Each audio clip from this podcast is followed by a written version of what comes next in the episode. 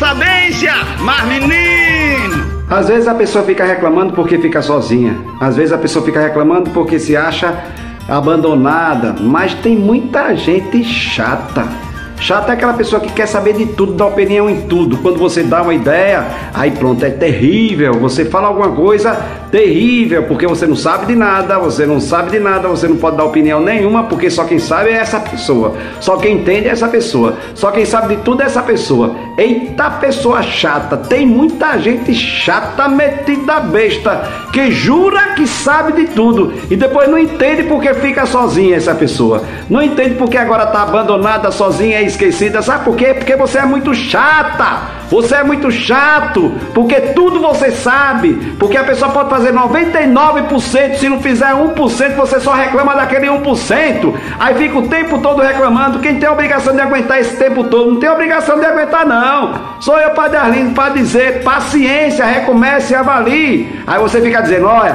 Fulano de Tal é muito chato, vou mandar esse vídeo para ele. Eu tô falando é para você mesmo. Às vezes a gente é chato e nem percebe. Fala tudo, mas é inconveniente, mal educado e dizer eu falo é porque eu sou autêntico e verdadeiro. Mas, menino, deixe de ser chato e chata. Considere as pessoas e fale daquilo que alegra anima também o coração das pessoas. Cure as pessoas com a sua palavra. Você pode curar muita gente deixando de ser chato. Dizendo muito obrigado, valeu a pena, parabéns. E falar bem das pessoas. Seu Padre Arlindo, bom dia, boa tarde, boa noite, mas menino, oxe, Tem muita gente chata.